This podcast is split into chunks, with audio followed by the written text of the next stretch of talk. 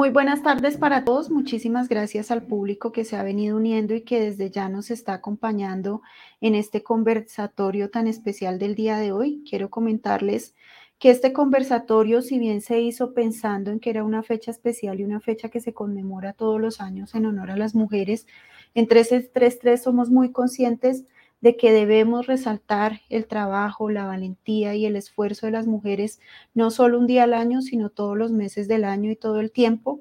Y estamos orgullosos en 333 de cada una de las mujeres que forma parte no solo de nuestro equipo de trabajo interno, sino también de todas las personas que tienen relación con nosotros, de todas las mujeres que tienen relación con nuestra eh, comunidad y también de todas mujeres que realizan trabajo a nivel agropecuario, a nivel agrícola, a nivel eh, de la porcicultura y obviamente hoy queremos resaltar el trabajo de varias mujeres que se desempeñan específicamente en el marketing y en la comunicación de las empresas porcícolas o de la porcicultura como tal.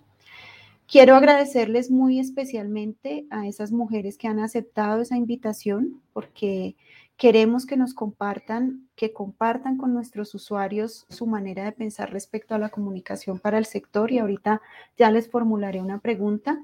Quiero también pedirle a las personas que nos están acompañando que por favor nos vayan dejando sus saludos, que nos vayan comentando de qué país nos están viendo, desde dónde nos están acompañando y obviamente agradecerles por dedicar estos minutos. Voy entonces ahora a presentar a cada una de las mujeres que nos acompaña, pero no sin antes resaltar el valor de la comunicación en la porcicultura.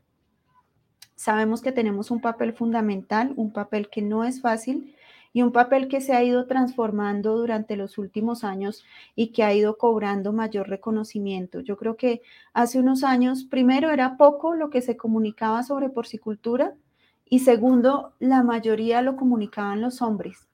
Pero ahorita cuando nosotros empezamos a planificar este evento que fue planeado por nuestro director general Reinaldo, cuando él empezó a mirar el evento que quería hacer en honor y a, resaltar el labor de las mujeres, él se encontró con que la mayoría de las mujeres, de, mayoría de los puestos de comunicación estaban ocupados precisamente por mujeres, es decir, que tenemos un papel preponderante e importante dentro de esta labor y dentro del gremio. Y quiero también resaltar que tenemos que irnos haciendo más conscientes de que en las empresas todo comunica. Hace poco estuve leyendo un libro que me regalaron y que realmente me gustó mucho y una de las frases que decía es que todo lo que hacemos comunica. A veces pensamos que la comunicación se restringe a un departamento, a un área, pero ahorita que hable con cada una de ustedes estoy segura de que van a resaltar esto porque todo lo que hace tanto el comercial como el técnico en la granja, como el que atiende el teléfono de la empresa, o sea, todo lo que hace cada una de las personas de una compañía o de un sector está comunicando algún mensaje y es muy importante que ese mensaje que comuniquemos esté siempre alineado y enfocado y siempre eh, como destinado a mostrar lo mejor del trabajo que estamos haciendo día a día. No quiero extenderme más, quiero darles nuevamente la bienvenida, agradecerles a todos y agradecer especialmente a estas mujeres que nos acompañan el día de hoy. Quiero dar la bienvenida primero a Ariana de Bries. Ariana es especialista en marketing de True Nutrition Latinoamérica y Ariana, buenas tardes, bienvenida. Buenas tardes a todos. Eh, feliz Día de la Mujer a todas las mujeres que nos acompañan. Eh, muchísimas gracias a 333 por, por el honor de, considerarme y de, invitarnos a participar en, esta, en este conversatorio que estoy segura va a ser bastante eh, productivo para los que nos estén escuchando. Muchas gracias, Ariana. Quiero ahora invitar a Natalia Rimi. Natalia es directora de estrategia global en Crystal Spring Hawk Equipment. Hola Adriana, hola, muchas gracias. Buenas tardes a todos que nos escuchan el día de hoy. Gracias por la invitación, gracias a 333 por más este evento y muy feliz de estar acá con todas estas compañeras súper competentes en, lo que hacen todos los días y, muy contenta de estar ahí con todos que nos escuchan el día de hoy. Muchas gracias Natalia y quiero darle la bienvenida ahora a Meline Gehekouchen. Meline es responsable de comunicación en Biofarma. Bienvenida Meline. Hola Adriana, ¿cómo estás? Muchas gracias. Bueno, agradecerte a vos por el espacio y a 333 por generar estos encuentros que enriquecen no solamente al sector de la comunicación, sino la inserción de las mujeres, ¿no? Claro que sí, muchas gracias, Meliné. Quiero darle la bienvenida ahora a Giovanna García. Giovanna es gerente de administración y marketing en Devenish. Bienvenida, Giovanna. Hola, muchísimas gracias Ariana y pues más que nada muchas gracias por la invitación a 333. Pues la verdad es que es un honor participar con grandes mujeres que están aquí en la, en la industria y pues esperemos que sea todo un éxito este, este evento y este conversatorio. Muchas gracias. Gracias a ti, Giovanna. Quiero ahora darle la bienvenida a Sonia Padrón. Sonia es especialista en marketing nutrición en Brower S.A. Bienvenida. ¿Qué tal? Muchas gracias. Este, bueno, acá desde Buenos Aires, Argentina, este, participando de este evento. Les agradezco muchísimo la invitación y bueno, éxito para todas mis colegas este, que nos dedicamos a la comunicación y el marketing en el sector. Gracias a ti. Vamos ahora con Daniela Varas. Daniela es jefa de marketing en Encifar. Bienvenida, Daniela. Hola Adriana, hola a todos. Igual que todas, agradecer la instancia. Estoy muy contenta de poder conocerlas a todas y poder compartir en este día tan especial. Muchas gracias, Daniela. Ahora me permito dar la bienvenida a Jennifer Alonso. Jennifer Alonso es jefa de marketing en Asoporsi. Bienvenida, Jennifer. Hola, ¿qué tal a todos? Feliz Día de la Mujer para todas las que estamos ahí trabajando por la porcicultura en nuestros países. Eh, yo soy de la Asociación Peruana de Porcicultores. De verdad estoy súper agradecida por la invitación y creo que es un día especial para poder compartir un tantito de algunos conocimientos, tips y experiencias que podamos tener y poder replicar en, en diferentes países para seguir creciendo como industria. Así es, Jennifer, muchas gracias. Doy ahora la bienvenida a Marcela García. Marcela García es gerente de marketing estratégico Cerdos América en Nous. Bienvenida, Marcela. Muchas gracias, Adriana. Me uno al agradecimiento que todas han hecho hasta ahora por, por la invitación. Es un honor participar en ese tipo de foros. Eh, yo soy convencida de que este día no se celebra, se conmemora, conmemora, perdón, como muy bien lo has dicho, y hago votos, hago votos porque en un futuro muy cercano, ojalá, dice así, no tengamos que tener estos espacios exclusivos para las mujeres, para las mujeres porque sea la normalidad.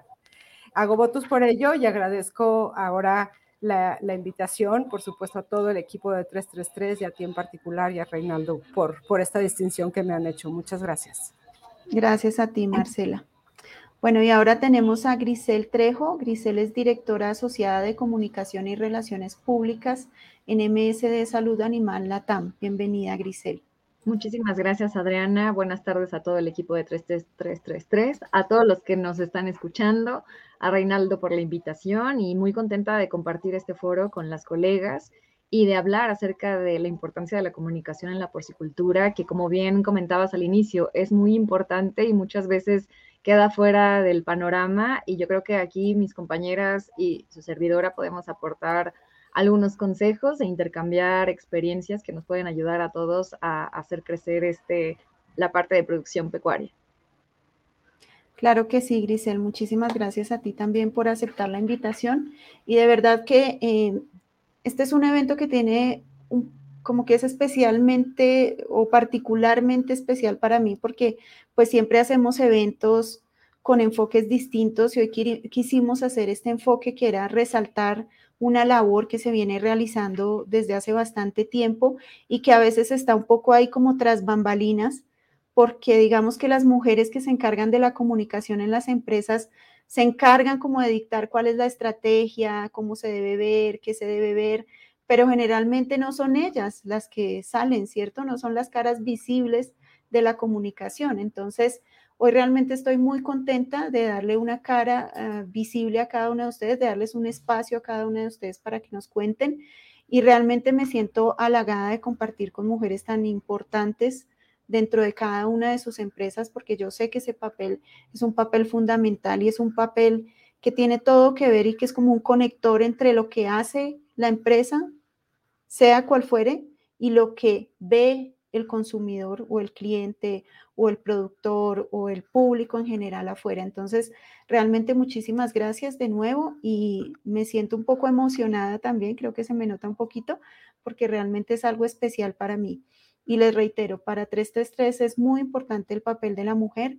En 333 tenemos muchas mujeres a lo largo de la organización. Yo creo que Reinaldo incluso a veces se siente un poquito allá como bendito entre las mujeres, como decimos a veces, está rodeado de mujeres, en su casa también hay solo mujeres, entonces creo que él es muy consciente de que cumplimos un papel importante, no solo en la empresa, sino en la sociedad y que esto ha venido transformándose a lo largo del tiempo y nos ha venido permitiendo hacer o asumir diferentes papeles y, y tomar eh, como diferentes eh, rumbos que antes no podíamos hacer y que esto irá a lo largo del tiempo también cambiando y evolucionando para bien. Y como tú lo dijiste bien, Marcela, se conmemora porque lamentablemente es eh, una fecha que surgió por un hecho trágico, entonces más que una celebración es una conmemoración y así debe verse también con mucho respeto.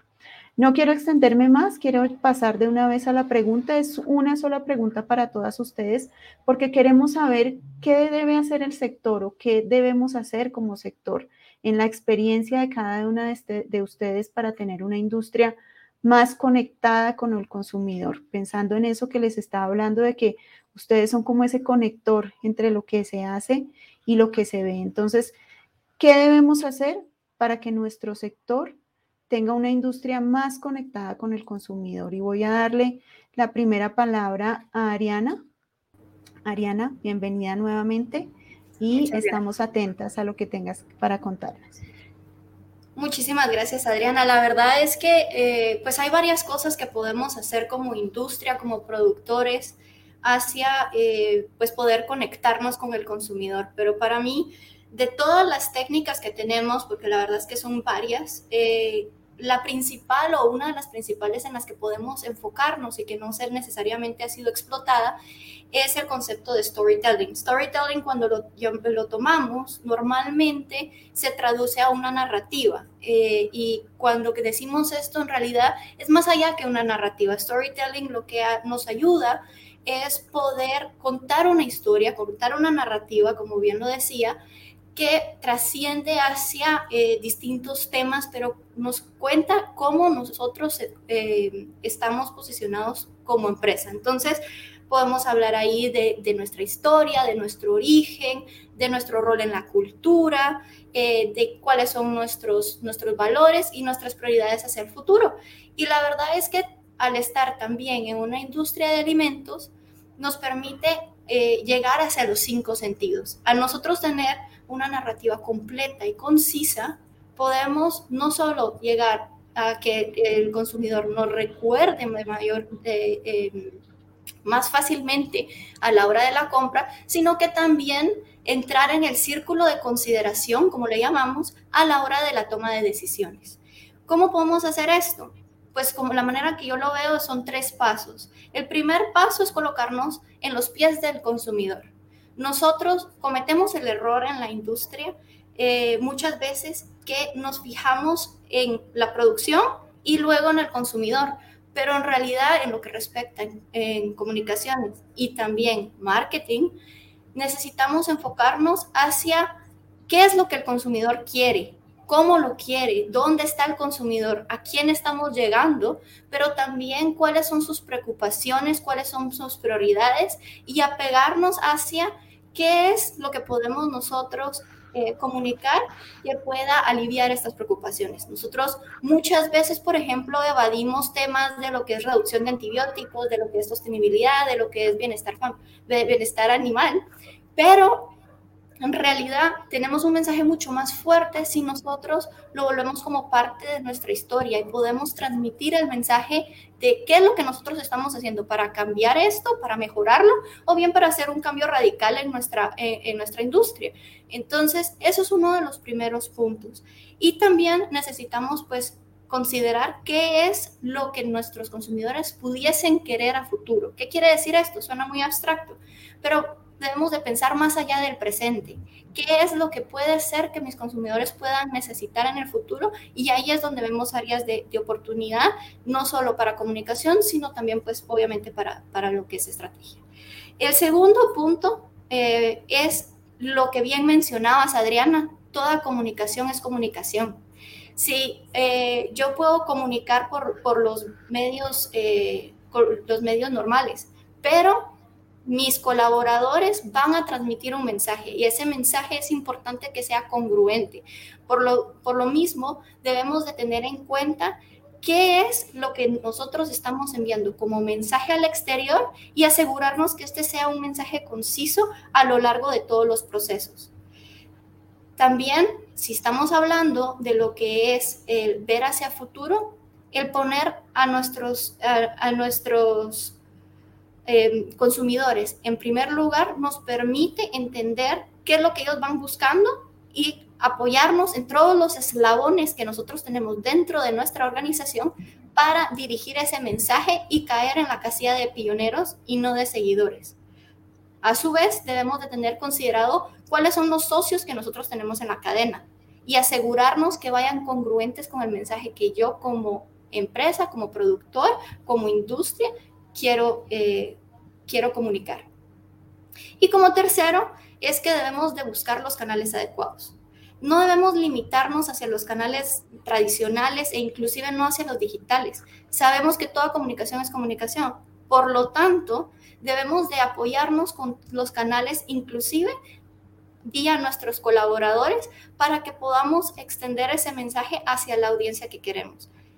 También enfocándonos a que cada canal va a tener una audiencia en específico y por ende vamos a tener un bloque de nuestra historia que va a ser tocada. Entonces, al final debemos de pensar de la comunicación como bloques que van formando una historia y que a lo largo de nuestra organización podemos irnos apoyando para que lleve eh, con éxito. La comunicación no es solo comunicación, es acción y lo que nosotros como empresa demos como acción es lo que se va a entender hacia eh, la audiencia que nosotros querramos llegar. Entendido, Ariana. Muchísimas gracias por tu mensaje. Creo que estuvo conciso y muy completo porque tocaste como todos los aspectos que tienen que ver en la comunicación. Te agradezco muchísimo.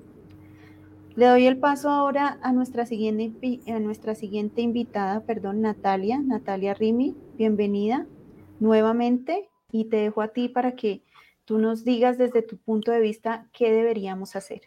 Gracias, Adriana. Buenas tardes una vez más. Feliz Día de las Mujeres. Y empiezo un poco con una palabra que utilizó Adriana en su mensaje introductorio, que es transformación. La comunicación que hicimos hace 10 años no es la comunicación que tenemos que hacer hoy. Así como se transforma la industria, se transforma lo que quiere el consumidor y tenemos que transformarnos nosotros en la forma como comunicamos eso, ¿no? Recién hice una pesquisa, la Purdue University acá en Estados Unidos, muy interesante, donde afirman 87% de los entrevistados que no han cambiado su forma de consumir la carne de cerdo, ¿no? Aún siguen cambiando, mismo que es creciente sus preocupaciones con los temas de sustentabilidad y bienestar animal. Empezó también esta investigación a comprender ¿Dónde está esta percepción del consumidor por más bienestar animal o por sus preocupaciones en los temas de sustentabilidad? Hizo una comparación muy interesante entre, por ejemplo, carne fresca y carne procesada, donde los consumidores afirmaron que tienen más preocupaciones con sustentabilidad en las carnes procesadas, o sea, en los hot dogs, en el jamón procesado, y que a ellos se siente mejor consumir la carne fresca que la procesada por eso. Así que esto nos lleva a una conclusión eh, eh, fundamental para el entendimiento de cómo nosotros debemos abordar las preocupaciones del consumidor, ¿no? Que es, desafortunadamente, todo esto, toda esta cosa del consumidor no es científica es basada en percepción. Y para nosotros esta palabra es fundamental. Entonces, el consumidor basa sus creencias, su forma de consumir, su forma de, de ver la industria por sus percepciones. Y una cosa que ya vengo hablando mucho en los últimos dos años y creo que es fundamental para nosotros profesionales de marketing y de la comunicación y de la industria como un todo, ¿no? Cada vez más las generaciones están apartadas del campo.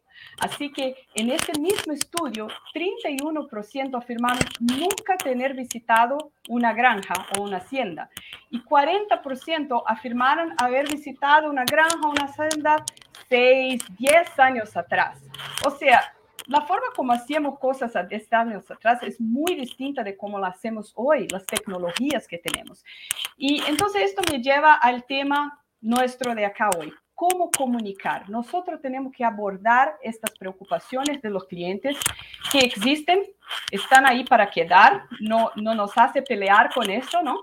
Pero necesitamos buscar, informar, abordar estas creencias, dirigir estas preocupaciones de una forma concisa, eh, utilizando las medias sociales, utilizando canales como tenemos nosotros en la industria como 333, como muchas de las organizaciones regionales que tienen este, este poder de poner programas, ¿no? Para, para eh, informar el consumidor de una forma eficiente y, buscar cada vez más traer estas generaciones que están apartadas de lo que hacemos nosotros, de, de, lo que para nosotros es el día a día y tan obvio, pero traer esta generación para dentro de lo que hacemos nosotros y mostrarles que ya tenemos mucho en la industria de tecnologías, de, manejo, de todo eso para hacer eh, la producción de carne de cerdo de una manera sustentable, con muy, mucho enfoque en el bienestar animal, que es una cosa que parece clara para nosotros, pero que en la, la, percepción del consumidor ni siempre es cierta, ¿no? Entonces, eh, esto es una cosa que tenemos que comprender nosotros, profesionales de la comunicación, y abordar de una forma correcta. Natalia, muchísimas gracias y completamente de acuerdo también con tu punto de vista. A veces creemos que porque nosotros sabemos qué hacemos y cómo lo hacemos, afuera también lo saben y resulta que el consumidor a veces lo que sabe es lo que mal informan otras personas que tienen otros intereses contrarios a los nuestros. Entonces, es muy importante también tener esa conciencia de que no solamente debemos informarnos entre nosotros mismos, sino que debemos llegar a ese consumidor final que realmente toma la decisión. Te agradezco muchísimo, Natalia, muy importante tu intervención. Y quiero darle la bienvenida ahora a Meliné. Voy a repetir la pregunta. ¿Por qué? Porque han venido uniéndose nuevas personas y creo que se pueden sentir un poco perdidas. Entonces, la pregunta que estamos tratando de resolver es hoy, hoy es, ¿qué debemos hacer en nuestro sector en base a la experiencia de ustedes como comunicadoras para tener una industria más conectada con el consumidor? Y te dejo entonces, Meliné, para que nos des tu punto de vista. Gracias, Adriana. Bueno, buenas tardes a todos. Antes que nada quiero felicitar a, las anteriores expositoras porque también aportaron un punto de vista por demás interesante en, esta charla y en esta profesión. Eh, mi nombre es Meline Jecaucian, soy de Córdoba, Argentina, y hace menos de un año que me desempeño como responsable de comunicación de Biofarma. Biofarma es una empresa que se dedica a la nutrición y a la sanidad animal y por si alguien no la conoce, produce y comercializa alimentos y medicamentos para cerdos, equinos, rumiantes y aves. Bueno, el punto de vista que a mí me gustaría aportar hoy no es solamente el de la inserción de la mujer en el sector agroindustrial, sino también el de las y los jóvenes, ya que hoy estamos aquí reunidos pensando en, la inclusión. Eh, afortunadamente, incluso antes de recibir mi título de licenciada, ingresé a trabajar como responsable de comunicación de la Cámara de Comercio de mi provincia. En ese momento, la reciente salida al campo laboral y mis tan solo 24 años requirieron de mucha actitud frente a un sector eh, gremial empresario que imponía que te encuentres constantemente a la altura de la situación. Les cuento esto porque como joven y como mujer las posibilidades muchas veces suelen ser limitadas. Hoy habiendo pasado por otras experiencias del sector retail, un máster realizado en España y bueno, mi reciente incorporación al sector del agro eh, a través de Biofarma, puedo observar que es muy difícil que las empresas comprendan la importancia que hay que darle a la comunicación en su estructura. Si bien y con fortuna muchas amplían su cabeza, asignan personal, asignan recursos como lo hace por ejemplo 333, no es algo que, encontremos habitualmente, ¿no? Eh, las nuevas generaciones tenemos mucho para aportar. Nacimos atravesadas por la tecnología, somos curiosos, tenemos ganas de aprender, de comernos el mundo y sobre todo queremos aportar una mirada holística y distinta en cada uno de estos lugares en donde se nos permite hablar, se nos permite discutir o debatir. Existe en este rubro, como en muchos otros, una mirada muy intrínseca de que el éxito eh, se asocia al esfuerzo desmedido, al sacrificio, pero hoy los jóvenes tenemos una mirada un poco distinta. Tenemos mucho para aportar, tenemos ganas, tenemos conocimiento, algunos tenemos más experiencia que otros, y si la pandemia nos trajo algo, es que las, barreras ya no existen, los, espacios físicos no existen. Eh, es por todo esto que creo que debemos pensar a la comunicación de forma adaptativa, como un nuevo espacio de encuentro donde lo tradicional y lo moderno se fusionen y se potencien. Porque la comunicación viene a traernos soluciones, a ampliar los escenarios, a modernizarnos, porque nos pone a dialogar y con ella nos vamos acercando al mundo. Entonces, creo que tenemos que abrirnos a nuevos lenguajes, lenguajes que incluyan, que conecten, que integren. Tenemos que romper con algunos tabúes de que este es un sector liderado exclusivamente por hombres, de que hay cosas de las que mejor no deberíamos hablar o que la diversidad tiene ciertos límites. Entonces tendríamos que dejar eso atrás y buscar nuevas maneras de decir. Tenemos que plantearnos el desafío de aprender a convivir con aquel que piensa distinto y de entender que muchas veces la, desinformación genera confusión. Entonces, eh, hay que darle el lugar necesario a la comunicación para decir lo que somos en este sector. Un sector que muchas veces puede resultar atacado. Eh, entonces, tenemos que decir cuáles son nuestros puntos a favor. Eh, decimos todo lo que aportamos a la economía de los países a los cuales pertenecemos. Tenemos que hablar de los procesos que llevamos a cabo por el bienestar animal, por el medio ambiente. Entonces, solo hay que abrir la puerta, que los jóvenes podamos aportar, que podamos trazar nuevas intertextualidades, que al principio tal vez incomoden, pero bueno, si nos quedamos en el mismo lugar creo que nunca vamos a avanzar. Entonces, empecemos a contar las buenas historias, no solamente para defender al sector o a la actividad, ya que hacemos mucho, tenemos mucho para contar y creo que esa es nuestra manera de conectarnos con el consumidor. Porque los jóvenes no somos el futuro, somos el presente y tenemos muchas ganas de seguir sumando. Melina, muchísimas gracias por tu punto de vista. Mira que has sumado una arista diferente y es la de los jóvenes, que es muy importante porque eh, hoy en día hay estudios que dicen, por ejemplo, que han aumentado los hogares unipersonales donde quien toma la decisión de consumir o no carne de cerdo es un chico de 20 años que ya vive solo o una chica que se fue a vivir sola a estudiar en otro país y es quien toma la decisión de qué proteína consumir o de si consume o no consume proteína en función también de la información que va recibiendo. Entonces, tu punto de vista es súper importante, me encanta. Y otra cosa que resalto, eso que hablaste del cambio. Creo que todos tenemos cierta resistencia al cambio, unos más que otros, porque pues ese cambio, queramos o no, nos saca de nuestra zona de confort y nos obliga a movernos en una zona desconocida que no tiene por qué ser mala, pero que nos reta y que por eso muchas veces tenemos cierta resistencia, pero que se da o se da, o sea, el cambio se da, te quedes o, el cambio se da. con él, el cambio se da. Entonces, muchísimas gracias por tu intervención, muy valiosa y me encantó también el punto de vista de los jóvenes. Quiero dar la bienvenida ahora a Giovanna, Giovanna, para que tú nos des tu punto de vista respecto a ese, este tema que estamos conversando en esta tarde. Hola, buenas tardes. Pues bueno, creo que una forma de comenzar ahorita es realmente rompiendo paradigmas. Actualmente, el marketing que estamos utilizando aquí en el sector pecuario es muy diferente al que se utilizan en transnacionales como Coca-Cola, Pepsi, Walmart, por mencionar algunas. O sea, pero sin embargo, ¿cómo hacemos llegar ahorita la información que nosotros contamos aquí en el sector pecuario precisamente al consumidor final. ¿A qué me refiero? O sea, a lo mejor necesitamos empezar a utilizar ese tipo de canales que, o sea, para que ellos también se, se, estuvieran enterados de cómo es la alimentación que ellos están teniendo. Y me refiero a que normalmente el consumidor, o sea, llámese consumidor de cualquier proteína eh, animal, leche, huevo, carne, o sea, normalmente te vas por el empaque, o sea, vas y buscas la fecha de caducidad, el color de la carne, pero realmente sabemos lo que estamos consumiendo hablando en el sector, digamos que en la, parte de, las casas nutricionales, que es donde yo me he desempeñado, pues nosotros nos tratamos de distinguir precisamente por el know-how de, cuál es la formulación que necesitamos darle este, precisamente a, pues a los animales para que puedan ser ricos y nutrientes para el consumidor final, ¿no? Entonces, eso realmente no, se, no le llega al consumidor este, final, tío. Nomás se ven por una fecha de caducidad o una presentación.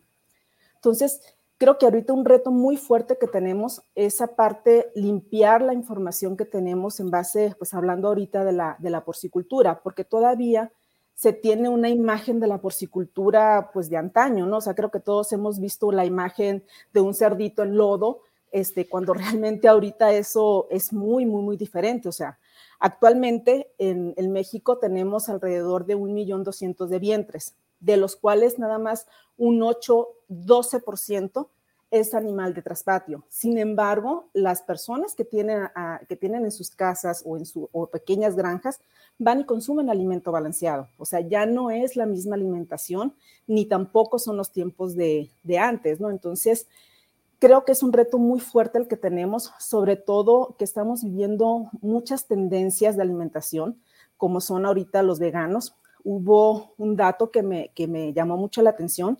En México alrededor somos 130 millones de habitantes, de los cuales, eh, según una investigación en Forbes, es que el 20% de los mexicanos cambió su alimentación a vegetariano vegano, de los cuales el 9% son veganos. Entonces, creo que es una tendencia que está creciendo mucho y desafortunadamente este, también está creciendo todo lo que es la parte de protección animal y nosotros no hemos dado a conocer que aquí en México, como en muchos otros países, o sea, ya tenemos lo que es este, tanto leyes que hacen lo que es el bienestar animal, o sea, le damos una buena calidad de vida, este, ya las cosas no son como antes. Entonces, creo que es ahorita un gran reto el romper paradigmas y, de realmente este, proyectar y darles al consumidor final que conozcan realmente lo que están consumiendo. Por ejemplo, eh, no sé, o sea, es una idea loca, pero por ejemplo, en una marca de, alimento de, carne, creo que valdría la pena también el decir, o sea, este eh, producto animal fue consumido por X casa comercial, ¿no? Entonces, así también nosotros vamos a dar a conocer cuáles son como nosotros como casas comerciales, este, todos los beneficios que tenemos ante, ante este reto, ¿no? O sea, que también qué es lo que estamos haciendo, el bienestar animal, cómo damos lo que son puras vitaminas y minerales. O sea, normalmente les digo, yo tengo mascotas, les digo, mis mascotas se alimentan mejor que yo, porque yo sí como papitas y demás este, alimentos chatarras que sabemos, y muchos de esos animales no, o sea, esos animales son realmente alimentados en base a vitaminas, minerales, pero eso no lo sabe el consumidor final. Él se va nada más por una apariencia, por una fecha de caducidad, y creo que es un reto muy importante el que tenemos ahorita como comunicación, como marketing, el hacer llegar esa información al consumidor. O sea, normalmente estamos en medios en donde estamos dentro del sector agropecuario, pero estamos comunicándolos entre nosotros. O sea, el reto ahorita es cómo lo podemos sacar también al consumidor final. Y creo que una forma muy, muy, muy oportuna este, es también interactuar rompiendo paradigmas, sobre todo con los médicos, médicos y humanos. A mí me ha tocado ir con doctores que ahorita todavía me dicen, me dan la receta y me dicen, no consumas carne de cerdo. ¿Pero por qué? Entonces, creo que es empezar a romper esos paradigmas, acercarnos también a la parte humana, con los médicos humanos, y empezar a, dar esa comunicación que necesitamos dar para fortalecer y que no nos tachen o, no nos vean como, como malos dentro de la cadena de, producción de, proteína animal. Muchas gracias, Giovanna, y comparto completamente esa tendencia al vegetarianismo o veganismo ha venido en aumento pero creo que ha venido en aumento y esa es mi humilde opinión porque tiene mucho que ver con cierta desinformación que existe. Entonces, pues un joven que piensa que un cerdo primero está mal criado, segundo, eh, que cuando lo llevan a beneficio lo maltratan, tercero, que no sabe qué alimento consume, pues cualquier joven que esté pensando, que esté viendo ese escenario, que le está transmitiendo cierta comunidad que le interesa transmitir ese escenario, pues muy seguramente se va a decantar por esa opción de vida y va a pensar que es lo correcto porque está viendo como el lado negativo que ni siquiera existe, ¿cierto? Porque se están aterrorizando por algo que no es. Exacto, se están aterrorizando y yo alguna vez veía uno de estos videos y mostraban cosas muy específicas, muy sesgadas de lo que era la producción en una granja, pero eso lo llevan y lo, lo, lo, vuelven casi que viral y pues una persona que ve eso y que no está informada, pues obviamente va a empezar a cuestionarse si está bien o no está bien consumir carne. Entonces tenemos que no solamente saber que esa corriente está creciendo, sino por qué nace esa corriente y cómo podemos empezar a comunicar de, realmente de forma efectiva para que las personas no estén pensando cosas que no son de la industria. Te agradezco mucho, Giovanna, y voy a dar la bienvenida ahora, el paso a Sonia. Sonia, bienvenida, y por favor, danos tu punto de vista al respecto. Bueno, este, nuevamente, este, un gusto estar con ustedes. Eh, bueno, a ver, eh, felicito a mis colegas porque la verdad que han tocado todos los puntos importantes de, nuestro trabajo. La verdad que eh, comparto mucho esto de romper paradigmas, de, bueno, de que ya no es la misma comunicación, este, la actual, digamos, eh, con respecto a, años atrás. Yo, eh, bueno, actualmente estoy trabajando como especialista de marketing para el área de nutrición del laboratorio Brower. Em, trabajo en salud animal hace más de 15 años. Eh, y bueno, a ver, eh, ¿qué puedo sumar? Nosotros eh, lo que tenemos que hacer como comunicadores, o sea, en el área de comunicación y marketing, nuestro desafío es tratar de generar experiencias positivas ¿no? en, el, en el consumidor, conectar desde ese lado, desde ese punto. En nuestro caso, por ejemplo, eh, nos enfocamos mucho en informar eh, al consumidor sobre cómo, de qué se trata el sistema de producción porcina, ¿sí? Em, por ejemplo, nosotros eh, hace aproximadamente ya casi dos años estamos atravesando una transformación digital muy fuerte en donde estamos aplicando a todas las redes para comunicar no solo sobre la promoción de nuestros productos, eh, sino que el gran desafío es formar al, consumidor en cuanto a que tengan conocimiento real de, bueno, de todas estas cuestiones que comentaban recién mis colegas.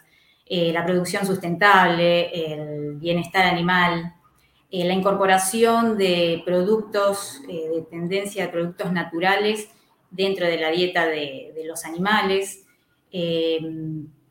bueno, productos innovadores. Bueno, todo eso nos dedicamos en, Brower, eh, tanto en el área de producción como en el área de comunicación, también como comentaba otra de, mis colegas. Este, todos comunican. Eh, nuestro equipo, por ejemplo, está formado por ocho veterinarios que están visitando granjas constantemente, eh, asesorando, informando, haciendo seguimiento del manejo de, la producción porcina y bueno, realmente hacer, mostrar todo eso, eh, esa forma de trabajo, nuevamente todo el tema de tendencias de productos naturales en, la dieta de los animales, bueno, que el, consumidor pueda conocer todo eso a través de nuestras redes, tenemos como digamos, lo que detectamos es una llegada más directa, ¿sí?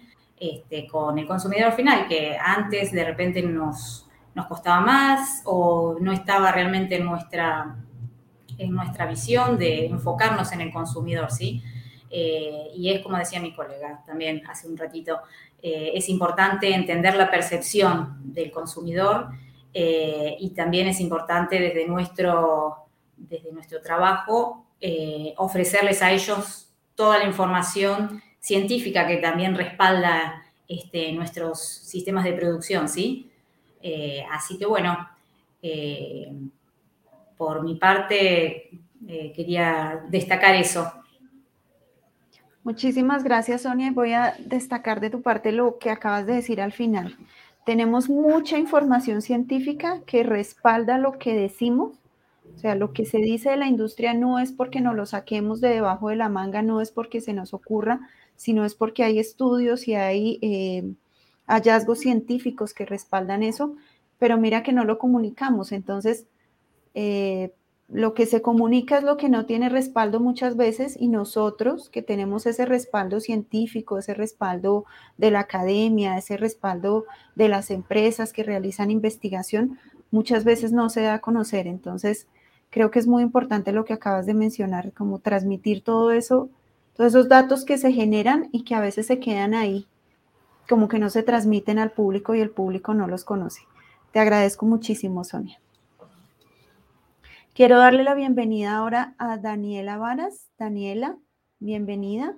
Y estamos aquí atentas a que nos compartas tu punto de vista respecto a lo que estamos discutiendo en la tarde de hoy. Perfecto. Bueno, sin duda yo creo que tenemos grandes desafíos desde la vereda de la comunicación y el marketing. Yo no, yo no tengo ninguna duda de que hemos hecho muy bien el trabajo en, en los departamentos de comunicación pero creo que debemos empezar a abrir nuestro círculo.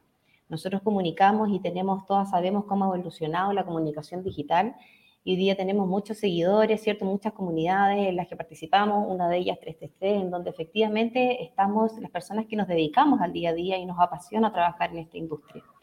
Yo creo que hoy día tenemos que hacer conexión y tenemos que hacer campaña para poder trabajar cosas que nos permitan efectivamente conectarnos con los consumidores con aquellos consumidores que, no están tan cercanos a la industria, ¿cierto? Que efectivamente hoy día tenemos que preguntarnos cuáles son las cosas que ellos eh, quisieran saber, cuáles son las cosas que efectivamente hoy día van y buscan en un supermercado en una etiqueta, cuáles son los valores que le dan, ¿cierto?, a la compra, al consumo de la proteína.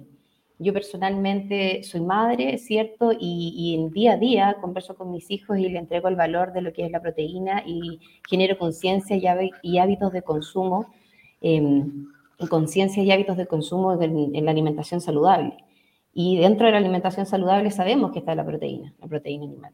Por lo tanto, yo creo que, que los desafíos, y, quizás aquí a las colegas lo, lo han dicho todo, un poco yo las conexiones, eh, el marketing no es tan solo comunicar hacia afuera, ¿cierto? Tenemos que también ser capaces de comunicar a las personas que trabajan con nosotros en la interna, de poder evaluar, de poder capacitar, ¿cierto? Constantemente a todos en, estos, en estos temas de bienestar animal, que muchas veces nos quedamos en quienes somos los profesionales que estamos de cara en el día a día, de qué significan estos conceptos en sus grandes magnitudes pero hoy día sabemos que tenemos, que tenemos grandes productores eh, que, tienen programas, tenemos una, una fuerte eh, fiscalización también para todo lo que es la producción y eso tenemos que lograr transmitirlo hacia los consumidores. ¿Cierto?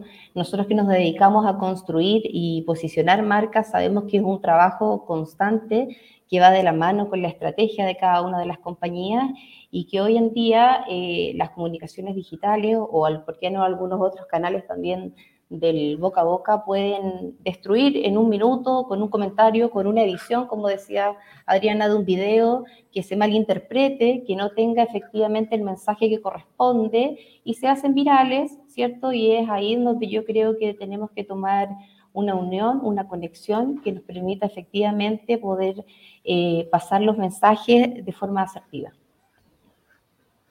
Muchísimas gracias, Daniela. Y mira que incluso Reinaldo dice que está totalmente de acuerdo, que hay que trabajar en la ampliación de ese círculo para comunicar más allá. Y quiero resaltar también algo que dijiste, es la comunicación a nivel interno. Em, no sé si sea un ejemplo que valga la pena, pero eh, alguna vez eh, trabajando en una granja, es posible que uno llegue a tener una persona, un operario que no, le gusta la carne, que no consume, ¿cierto? Y uno a veces como que debe preguntarse, eh, ¿Debería yo considerar esto también dentro de un proceso de selección sin querer discriminar a nadie, sino para que entienda cuál es el proceso? ¿O más bien debería eh, respetar eso y, y mostrarle cuál es el proceso, ¿cierto? O sea, hay un tema ahí de comunicación no solo a nivel interno, sino externo que hay que transformar y que hay que hacer un ejercicio muy importante. Muchísimas gracias, Daniela.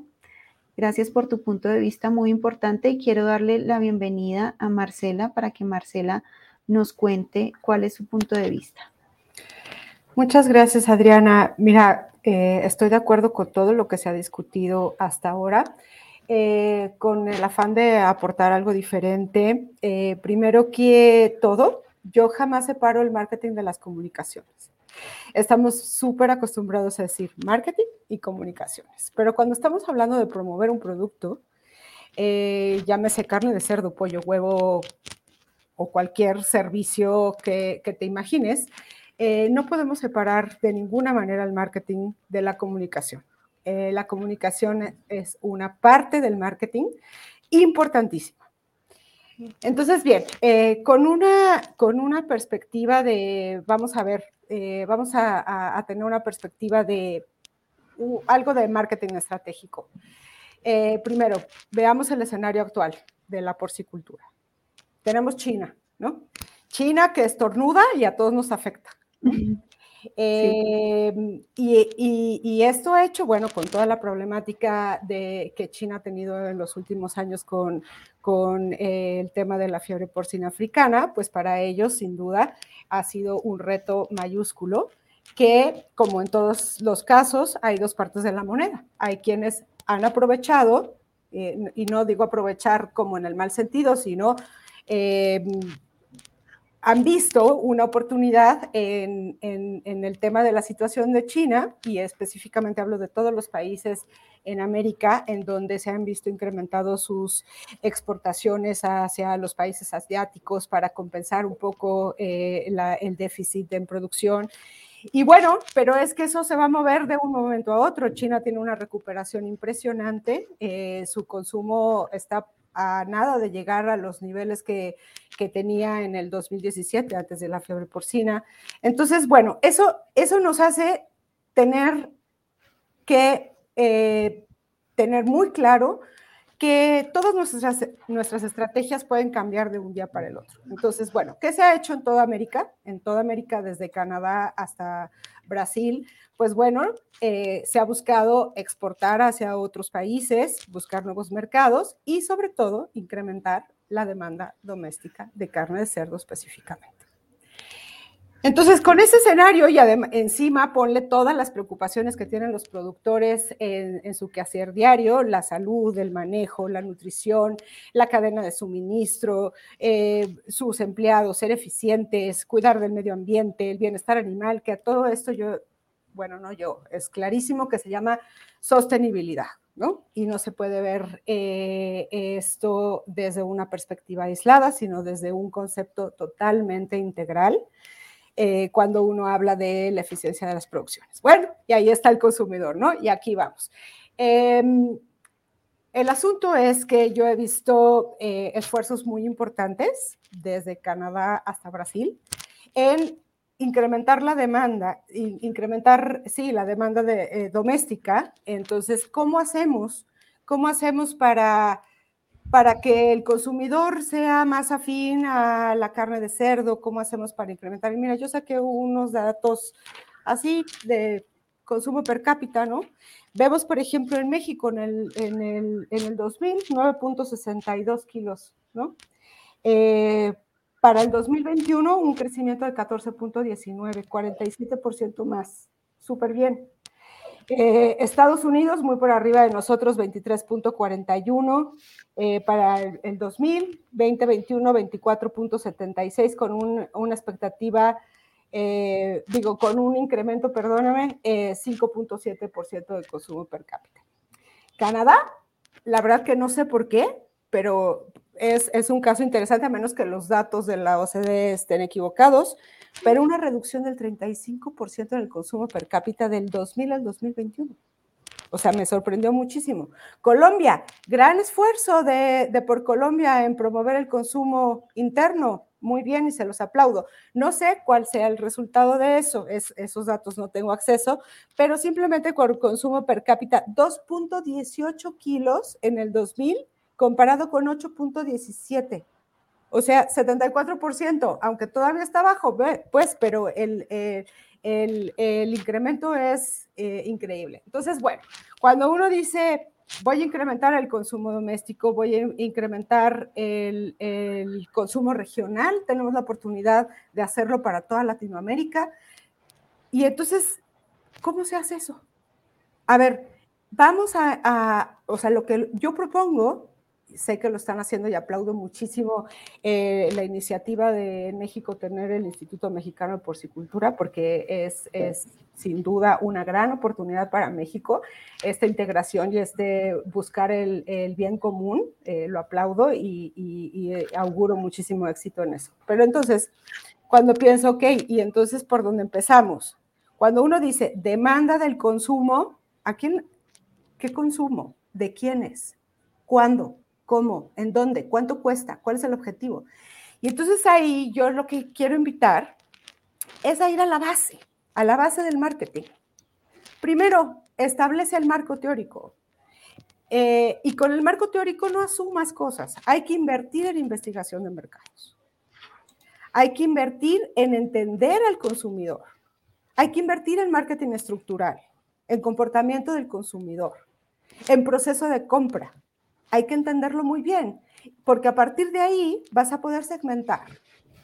Vas a poder segmentar porque no es lo mismo cuando vas a hacer un asado el domingo y vas a invitar a tus amigos cuál es la carne de cerdo que vas a, comprar o la carne del diario, ¿no? Eh, entonces, ahí la segmentación, el comportamiento del consumidor y los insights que cada, que, que, vengan de eso, de esa decisión de compra, es muy importante entenderlo y no debemos asumirlo, debemos entenderlo, investigar sobre eso.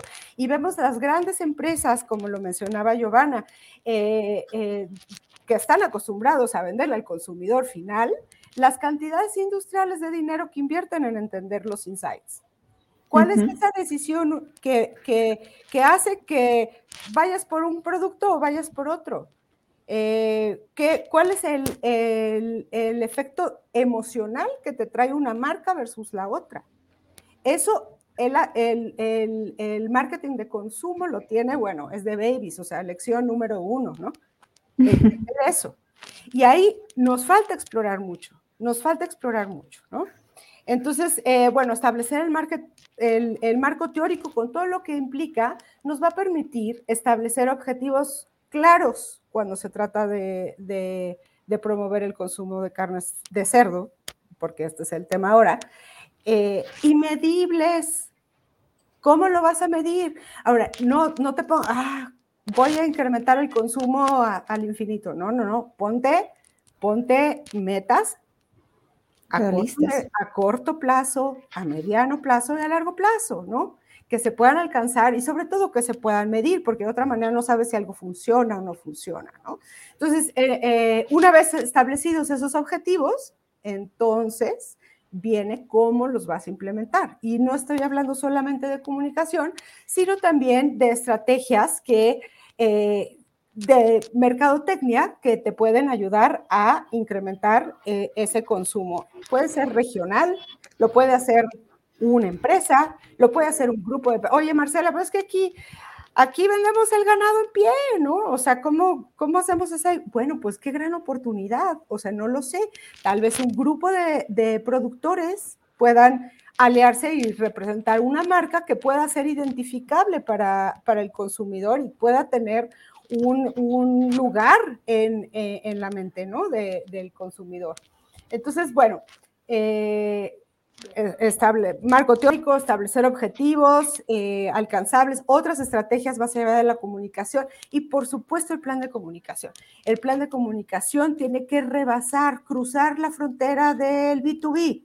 Tenemos que llegar al consumidor final, ¿cierto? Y para eso, Bueno, pues los productores para empezar no están solos, tenemos toda una industria, desde los que comercializamos, producimos nutrientes, eh, equipos, toda una industria que está en el mismo barco. O sea, si te va bien a ti, nos va bien a todos. Eso es un hecho. Entonces, aprovechar esos recursos, integrar la industria, eh, toda la cadena de suministro seguro, vamos a poder construir un, un plan de comunicación local, regional, qué mejor que una estrategia nacional alineada con, con, con, el mismo objetivo, eso sería lo ideal, solo que eso cuesta mucho dinero. Entonces, yo propongo que se vaya por pasos, pero teniendo toda, toda esta información bien planteada, ¿no?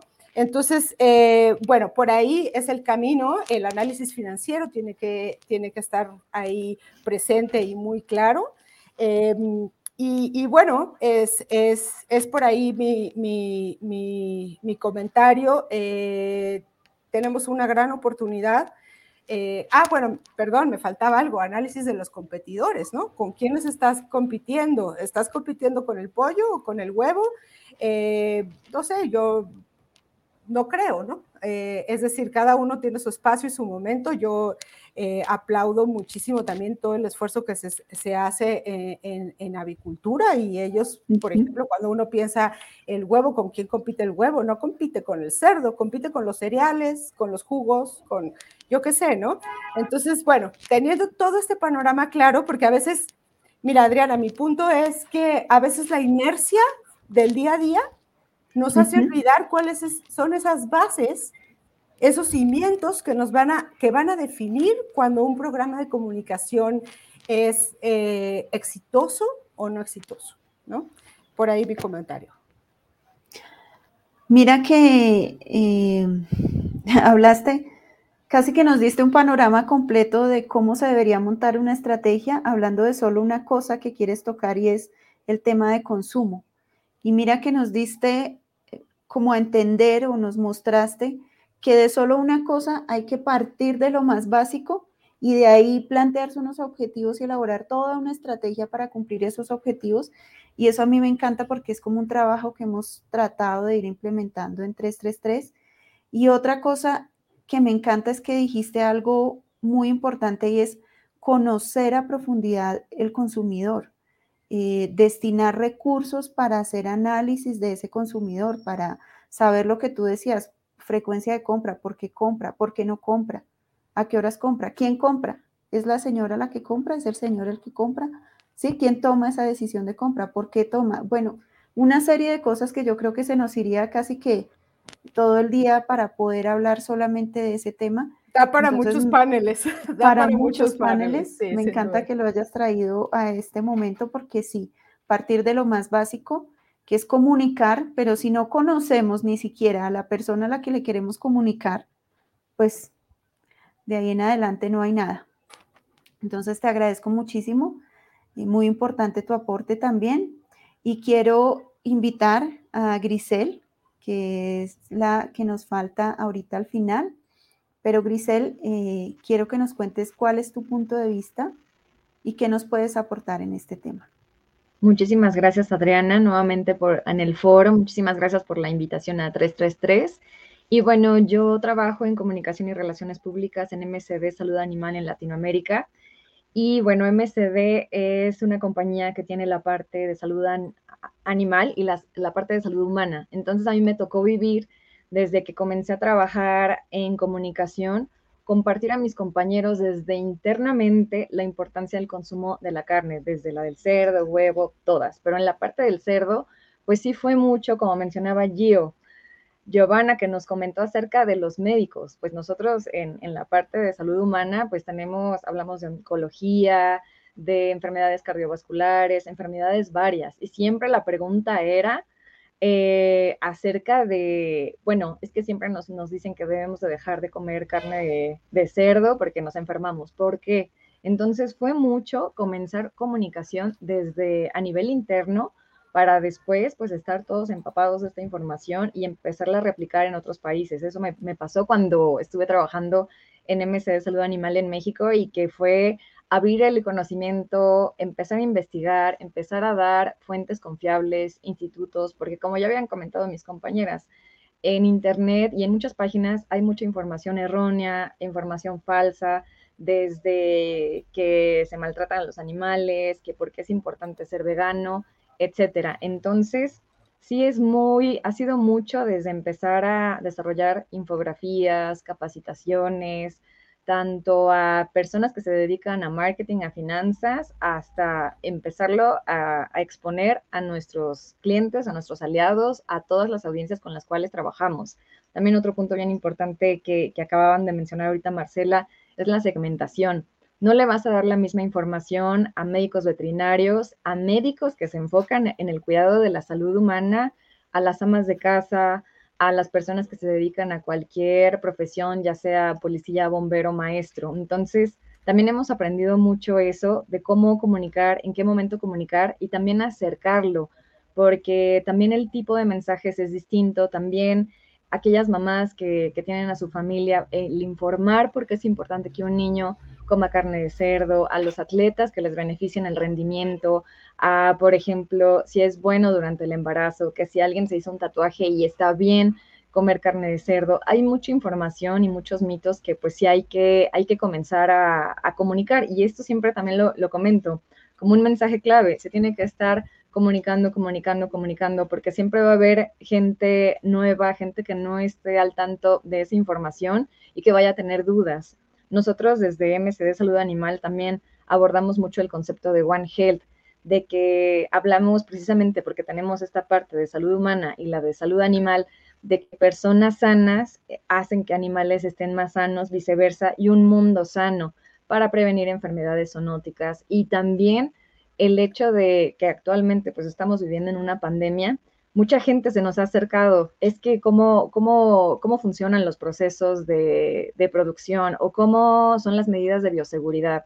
Todo esto existe desde hace muchos años y la gente no sabía todas las medidas que hay en una granja, que hay en una fábrica, que hay en la producción pecuaria. Entonces también es mucho informar cómo es el proceso para que también la gente se empiece a empapar de todas las personas que están enfocadas, todas las medidas y estándares de calidad, de seguridad, para que haya una tecnología, para que haya eh, alimentos inocuos, toda esta información que mucha gente no ve detrás, que piensa que pues tal vez porque están alejados del sector pecuario o de la producción porcina, pues no conocen. Entonces es mucho de nosotros también ver en qué momento comunicar, eh, todo esto tiene una planeación y es distinto, como les decía, es distinto lo que comunica el técnico, la persona de marketing, la persona que se encarga de vender eh, algún producto en el punto de venta. Incluso nosotros, algo que mencionamos mucho es, es sumar esfuerzos.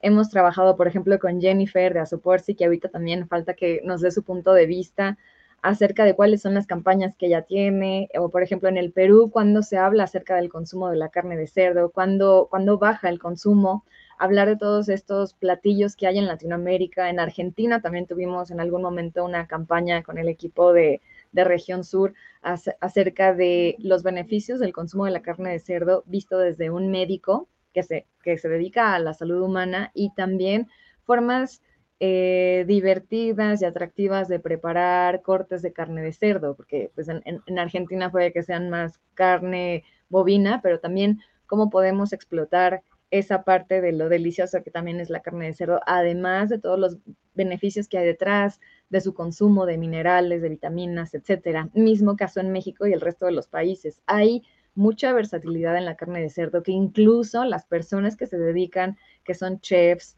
que se encargan, a lo mejor son los encargados de hacer la comida en un hogar y que no conocen. Entonces, hay mucho que explorar desde los beneficios de su consumo, desde lo que hay en la producción pecuaria, todos los procesos que hay detrás y que pues tenemos que comunicar y que como les digo, es un punto para nosotros muy importante hablar de, de One Health, aprovechar la segmentación, las distintas audiencias, los canales. También no va a ser lo mismo la forma en que nos vamos a comunicar a, a, las personas en granja, en campo, a los jóvenes que ahora están en redes sociales y que ven muchísima información y que siempre están preguntando, a mí hay, muchas veces que a través de redes sociales me preguntan, oye, pero ¿qué pasa con el bienestar animal? ¿Qué pasa con cómo son tratados los animalitos? Y es mucho de estar dando información. La gente muchas veces lo desconoce y es por eso que es importante para nosotros pues comunicar, informar, tener eh, este tipo de información pues ya lista, porque solo así es como vamos a poder acabar con, con estas barreras.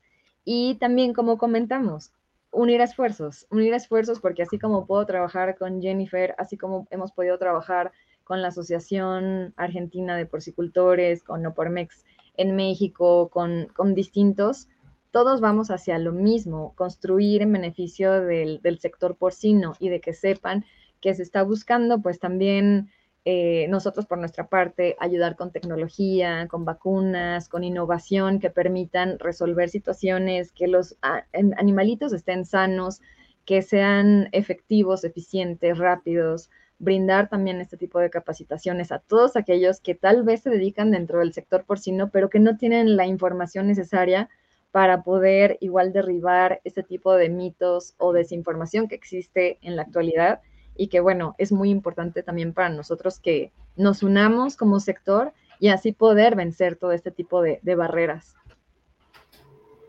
Sí, sí, mira que eh, por lo menos en mi casa es chistoso porque en nuestra familia nos dicen que somos los de la secta de la carne de cerdo. y la secta es porque siempre que estamos en alguna reunión familiar o algo, pues siempre se da el tema de los cerdos, sí. siempre se da el tema de la carne, entonces nosotros siempre hablamos de los beneficios, de por qué consumirla, de todo eso.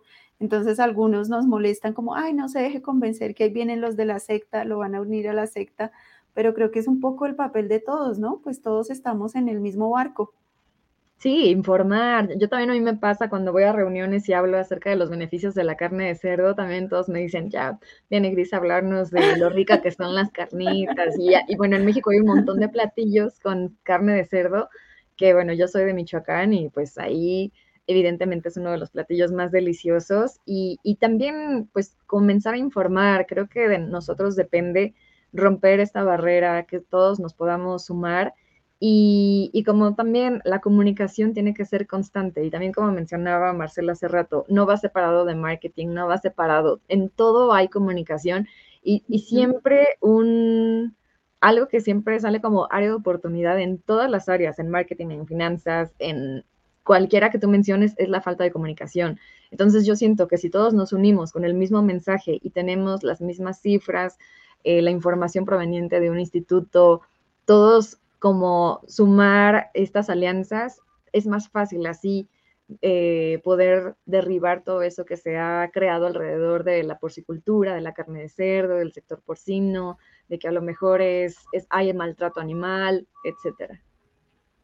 Totalmente de acuerdo y parto de algo muy básico. Todos los que trabajamos, eh, seamos técnicos o no, por ejemplo, alguien de comunicación, alguien de finanzas, yo pienso que casi que todos los que trabajan con porcicultura en otras áreas deberían conocer una granja.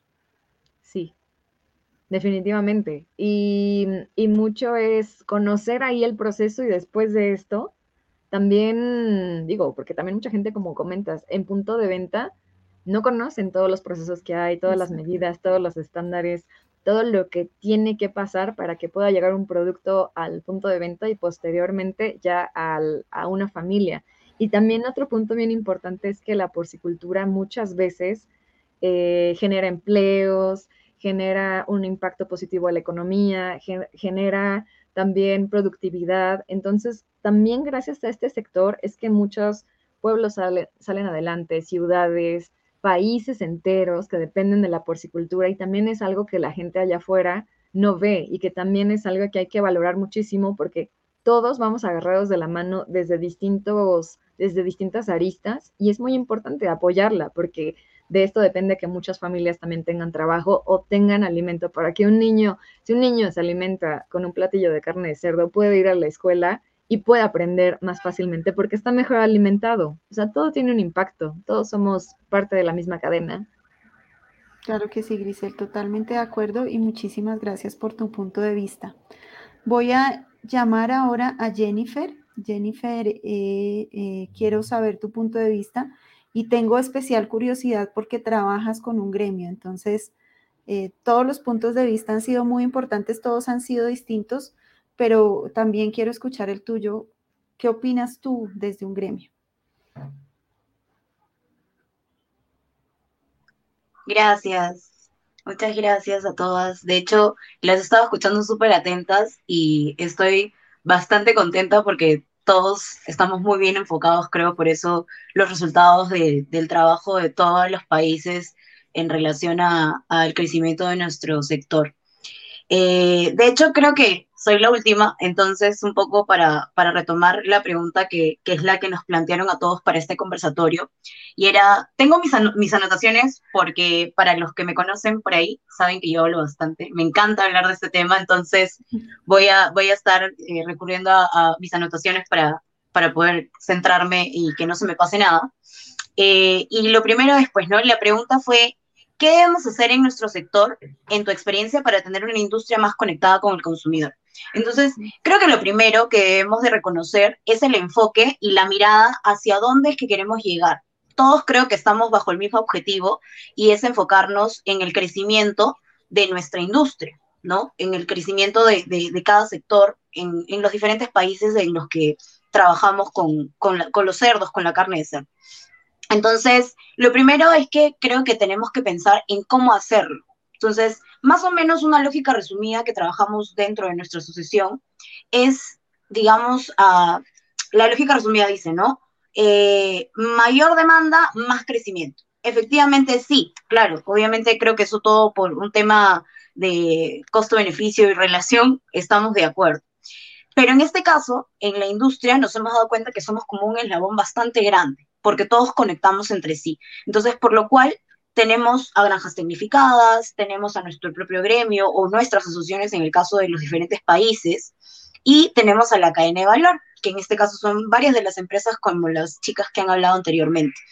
Entonces, ahí, aquí lo que nosotros estamos buscando es poder conectar más para poder trabajar en alianza estratégica con todos. Creo que lo mencionó muy bien Grisel en el hecho de trabajar juntos, ¿no? Es, es un punto sumamente importante porque trabajando más personas, comunicamos más fuerte, alcanzamos más fuerte.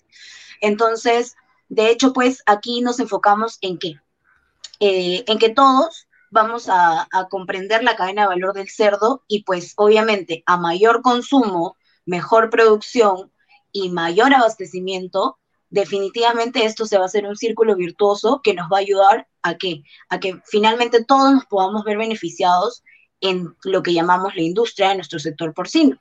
Y por ende, pues logremos ser los protagonistas de la industria de nuestro sector pecuario, ¿no? Entonces, básicamente lo que nosotros eh, creo que consideramos, por sobre todas las cosas, es apuntar al crecimiento del consumo per cápita, ¿no? Pues creo que nosotros, eh, para empezar o tener algunos detalles muy puntuales, es que trabajamos en función a los clientes a los consumidores. Y en este caso, como muy bien lo han dicho varias de, las chicas, y de hecho también eh, mencionó algo muy interesante que lo noté por acá, que fue eh, Marcela, ¿no? Que para ella no es tampoco muy dable en algunos casos, o al menos para esta situación del trabajo que venimos realizando, separar la comunicación del marketing.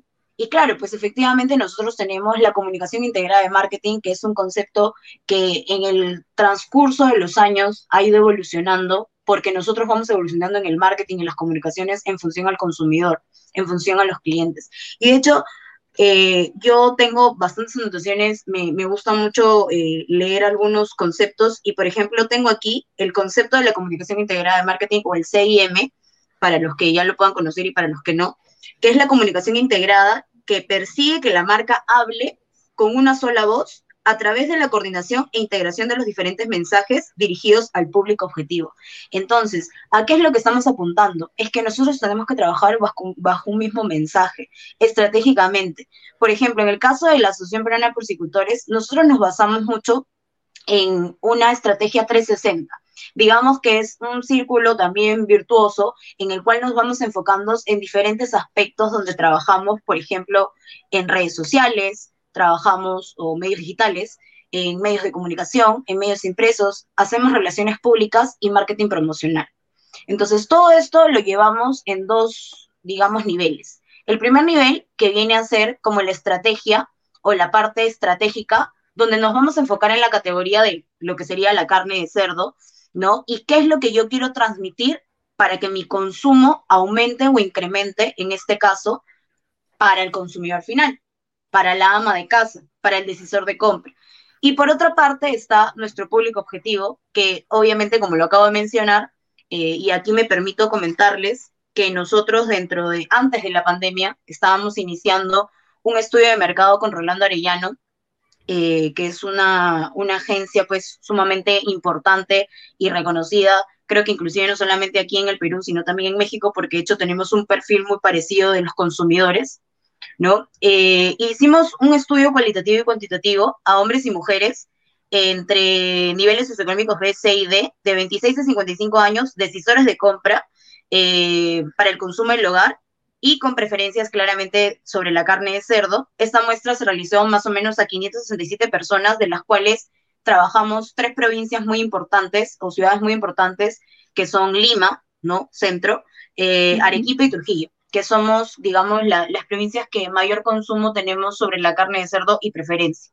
Entonces, con esto, ¿qué es lo que hicimos? Nos tratamos de enfocar en, primeramente en el perfil del consumidor. Entonces, antes de continuar con el siguiente nivel, que creo que es importante porque de hecho lo cuento un poco porque aplica para todos, lo único que aquí tendríamos que ver cada percepción que existe en cada uno de los países para que puedan ubicar y ver estratégicamente por cuál valga la redundancia, de las estrategias tenían, tendrían que empezar para impulsar esta mejora sobre el consumo, las percepciones y la conexión que hay entre nuestra industria y el consumidor final. Entonces, nosotros tenemos algo muy interesante que siempre lo comento, que son los estilos de vida según Rolando Orellano. Lo aplicamos, de hecho, bastante, tanto los marqueteros, porque yo soy marquetera, y creo que la mayoría de los que somos peruanos tenemos como referencias, por ejemplo, los seis estilos. Nosotros iniciamos eh, años atrás, hablemos de unos 15 o 10 años tal vez, donde la figura gráfica era pues una especie de pirámide donde teníamos los consumidores en la punta, los que tienen mayor nivel socioeconómico, y en la parte baja, los que tienen un menor nivel socioeconómico. Entonces, al hablar de eso, pues estamos hablando como que la gente más rica y la gente más pobre, por así decirlo.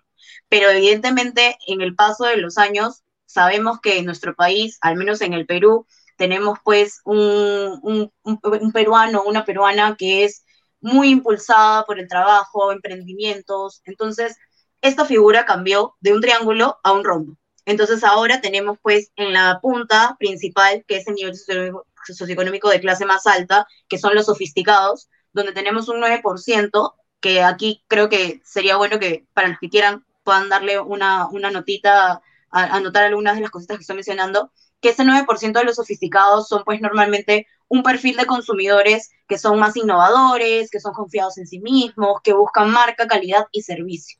En, la, en, el, en el, punto o en la, en la pirámide pues invertida de, de abajo, de la parte eh, inferior, tenemos el 10% de los austeros, que son básicamente pues de niveles socioeconómicos muchísimo más bajos, que tienen menor poder adquisitivo, que son más resignados, tradicionales, y que son definitivamente buscadores de precio. Y ya en la parte central o en la parte media, donde estamos cada vez creciendo y aumentando como, como clientes, tenemos a cuatro estilos de vida que son los progresistas, que tienen un 20%, las modernas un 27%, los formalistas un 21% y las conservadoras un 14%, para lo cual los progresistas tienen características de ser pues personas mucho más pujantes, son utilitarios en su consumo y son buscadores del rendimiento. Por otra parte, los formalistas buscan mantener un status quo un poco más eh, respetando las tradiciones, por así decirlo, y son adoptadores tardíos, ¿no? O sea, como que ya las tendencias van llegando al final casi para ellos y para que ellos lo puedan consumir o comprar. En el caso de las modernas y las conservadoras, que son ambas mujeres, tenemos pues eh, a las modernas que son mucho más interesadas en su imagen, en buscadores de la marca, de la moda, trabajadoras, ¿no? Enfocadas a realización personal. Y por el lado de las conservadoras, que creo que la mayoría tenemos en nuestras familias, en nuestras abuelas, bisabuelas, ¿no? Las típicas mamás gallinas. Familias con centros de interés, o sea, el enfoque principal es la familia, y por otro lado la importancia del precio y luego la calidad, porque es importante para ellos el ahorro. Entonces, ¿por qué hablar sobre estos estilos de vida o por qué basarnos en esto? Porque en función al consumidor es que nosotros vamos a lograr mejorar las percepciones y vamos a saber qué estrategia específicamente sería la indicada para que en mi país por ejemplo, pueda incrementar el consumo, para que yo pueda conectar de una mejor manera y mejorar esa relación que hay sobre los mitos, estigmas, que la carne de cerdo de repente es eh, un poco satanizada, por así decirlo, ¿no? ¿Por qué? Porque hay cierta cantidad de factores que hemos identificado inclusive en este estudio que realizamos y los reafirmamos, que fue el hecho de, por ejemplo, eh, el origen de esta carne, ¿no? Algo que hablaba también Grisela hace un momento y algunas de las chicas, es el tema de que la gente aún en los puntos de venta no conoce cómo fue el origen, cómo llegó, no reconoce o no identifica aún qué es una granja tecnificada, a diferencia de una granja, pues, de repente de traspatio o de crianza familiar.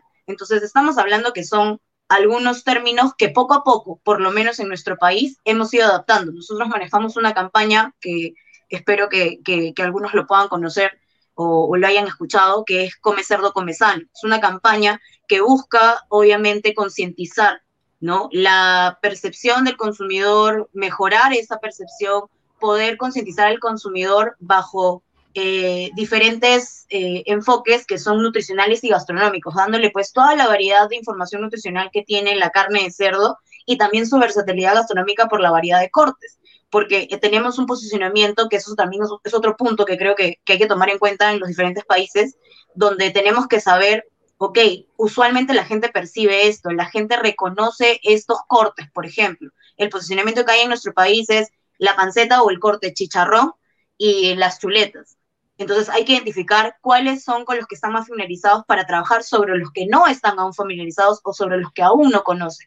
No identifica todavía de repente un corte magro, de un semimagro, de un corte un poco más graso, eh, de acuerdo a los beneficios. De hecho, la carne de cerdo es una carne que es accesible a todos y creo que en eso todos coincidimos, fuera de que somos como la secta, como decías, que todos sabemos del cerdo y en una reunión hablamos y es como que en verdad yo también, ¿no? Y ahí voy y uy, ya nos va a dar cátedra de la carne de cerdo. ¿Con qué noticia nos vendrá ahora? ¿Con qué información? ¿Con qué porcentajes? Entonces, eso también es un punto creo importante a tocar aquí, porque algo que, que, que no quiero que se me pase y de lo cual trabajamos aquí y hemos obtenido hasta el momento, pues desde el 2017 que hemos iniciado esta campaña hasta la fecha, hablando en, kilos per cápita, desde el 2017 hasta el 2021, nosotros empezamos con 5 kilos cuando yo ingresé a la asociación, eh, un porcentaje muy bajo, pues estábamos por sobre el pollo, la res, ¿no? Y con este, esta transición entre antes de pandemia y pandemia, más nuestra campaña, nosotros hemos adoptado un segundo, una segunda posición y somos como la segunda carne más consumida actualmente.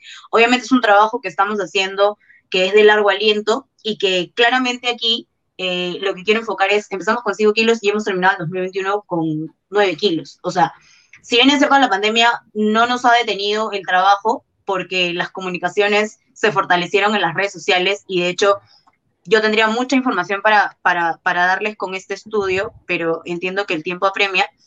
Pero algo interesante que sacamos aquí en esta data del estudio fue que el canal digital cobró totalmente relevancia para mantener informados a la categoría de las carnes, en Facebook y en YouTube principalmente, porque las redes sociales contra la televisión, la página web, la radio y los periódicos se llevó de encuentro con un 77%, por ejemplo televisión con 60%, páginas web con 39%, radio con 12%, periódicos con 10%.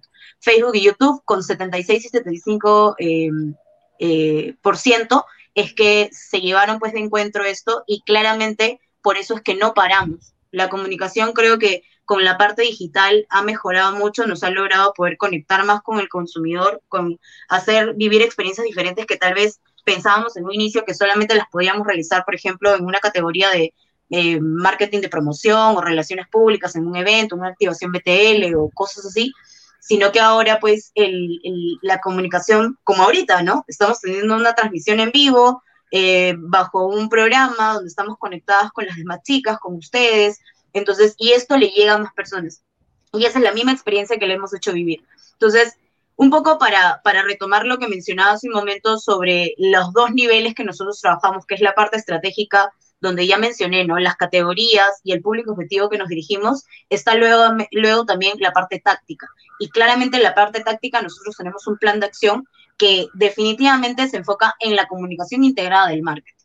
Nosotros comunicamos, o en la parte comunicacional respondemos pues a la pregunta tal vez de cómo potenciar nuestra campaña, en este caso, de come cerdo, come sano, ¿no?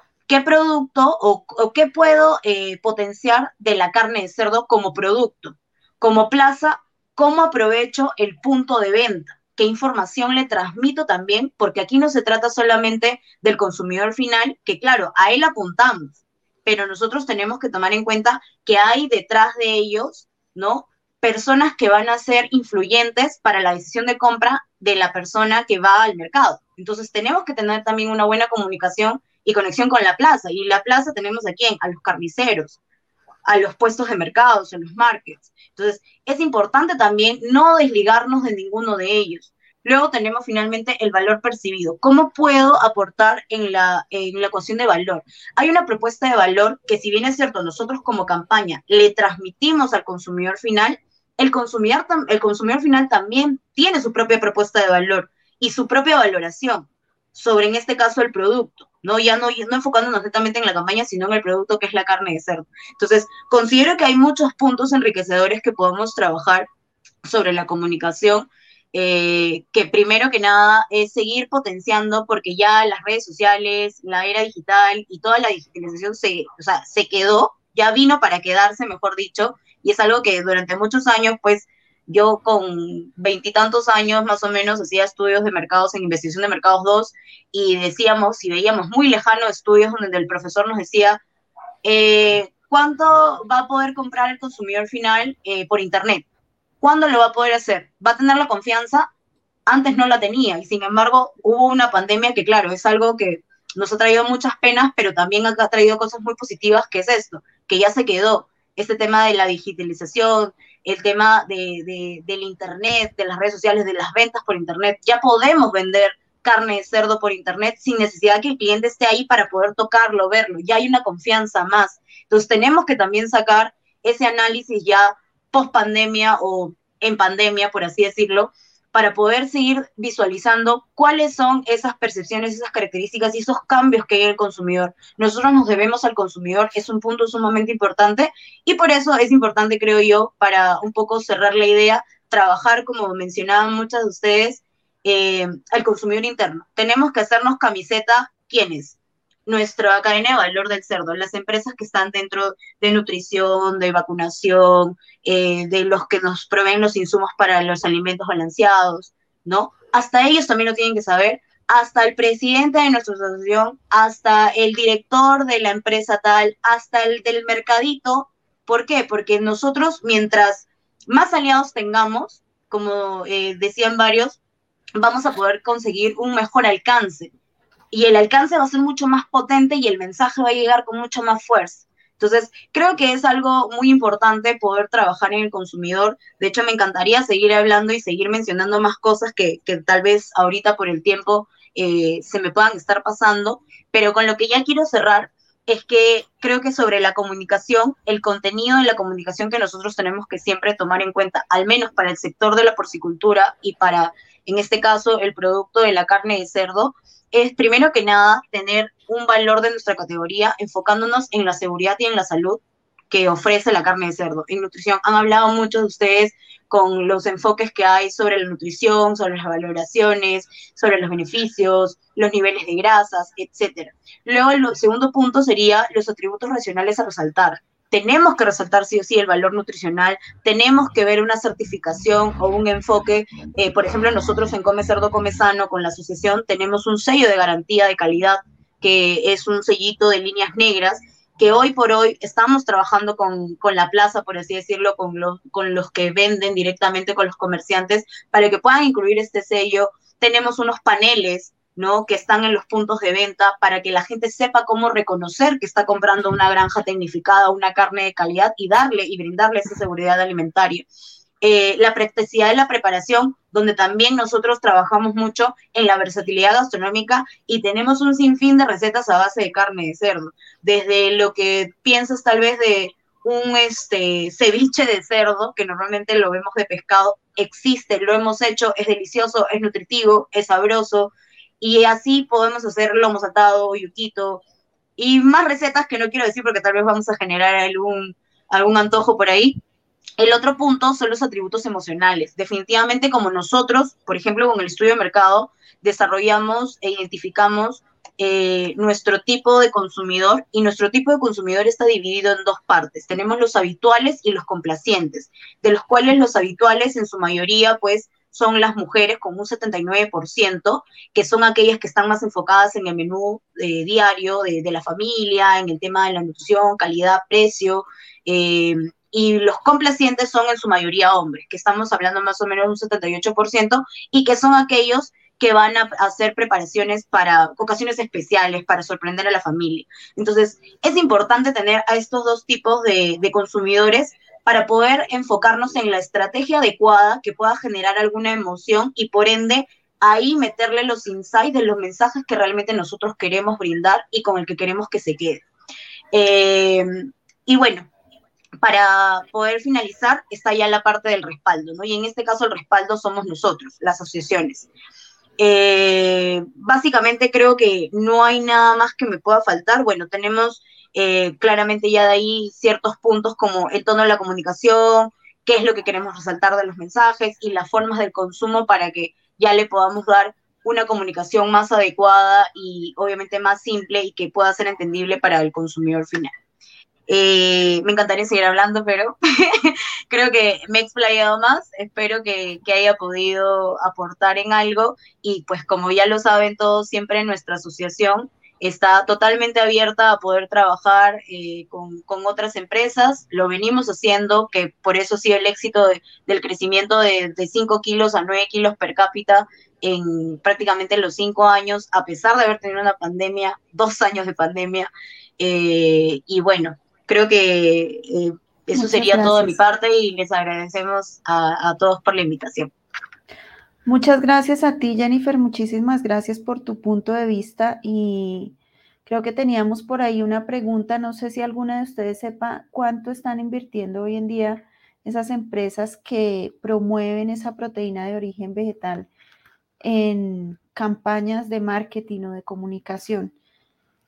Y si no tienen la respuesta, eh, creo que invierten muchísimo más que nosotros, pero muchísimo más. Y por eso es que nos llevan un poco la delantera en comunicar y en llegar a ese consumidor final como en algunas ocasiones a veces no podemos hacerlo como quisiéramos. Muchísimas gracias a todas, realmente fue muy interesante. Quiero hacer un breve, como un breve repaso como de los insights más importantes de lo que vimos. Aprendimos muchísimo el día de hoy, creo que nos quedamos con un amplio portafolio de comentarios que realmente son muy valiosos. Eh, mi comentario principal fue todo lo que hacemos comunica, todo lo que hacemos comunica, cómo nos comportamos comunica, cómo atendemos a una persona comunica. Eh, de Ariana nos habló sobre storytelling, pensar como el consumidor, usar los canales adecuados. De Natalia escuchamos sobre transformación, sobre conocer la percepción. De Melín sobre comunicación adaptativa, sobre diversidad, sobre la importancia de considerar hoy en día a los jóvenes. Con Giovanna de romper paradigmas. Con Sonia de comunicar hallazgos científicos y de comunicar todo ese bagaje que hemos venido recabando de datos. De Daniela también de comunicar hacia adentro y de conocer al consumidor de Marcela de no separar el marketing de las comunicaciones, de adaptar el mensaje, de conocer el consumidor y hacer investigaciones de mercado, eh, de Grisel de segmentar el mensaje, de derribar mitos y de Jennifer cómo abordar una estrategia integral y cómo nos ha mostrado incluso un ejemplo de cómo han venido ellos abordando esa estrategia integral desde el conocimiento del consumidor. Les agradezco de verdad muchísimo a todas, de verdad que todos los mensajes han sido valiosos y miren que en algún momento pensamos que se iba a repetir, pero yo lo dije desde un principio, nada se va a repetir porque son percepciones personales y son experiencias personales y todas van a tener un punto de vista diferente. Quiero agradecerles, quiero agradecerle al público que nos acompañó el día de hoy. Quiero eh, desearles un feliz día en, este, en esta fecha conmemorativa y quiero aprovechar para desearle un feliz día a todas las mujeres que hacen parte del equipo de 333 y el equipo de 333 Latinoamérica, porque todas hacen un trabajo que es valioso y que vale la pena resaltar. Y muchísimas gracias a ustedes y hasta luego. Gracias. Muchas gracias. Gracias, a todos. Gracias. Saludos. Saludos. Chao. día, noche, tarde. Bye.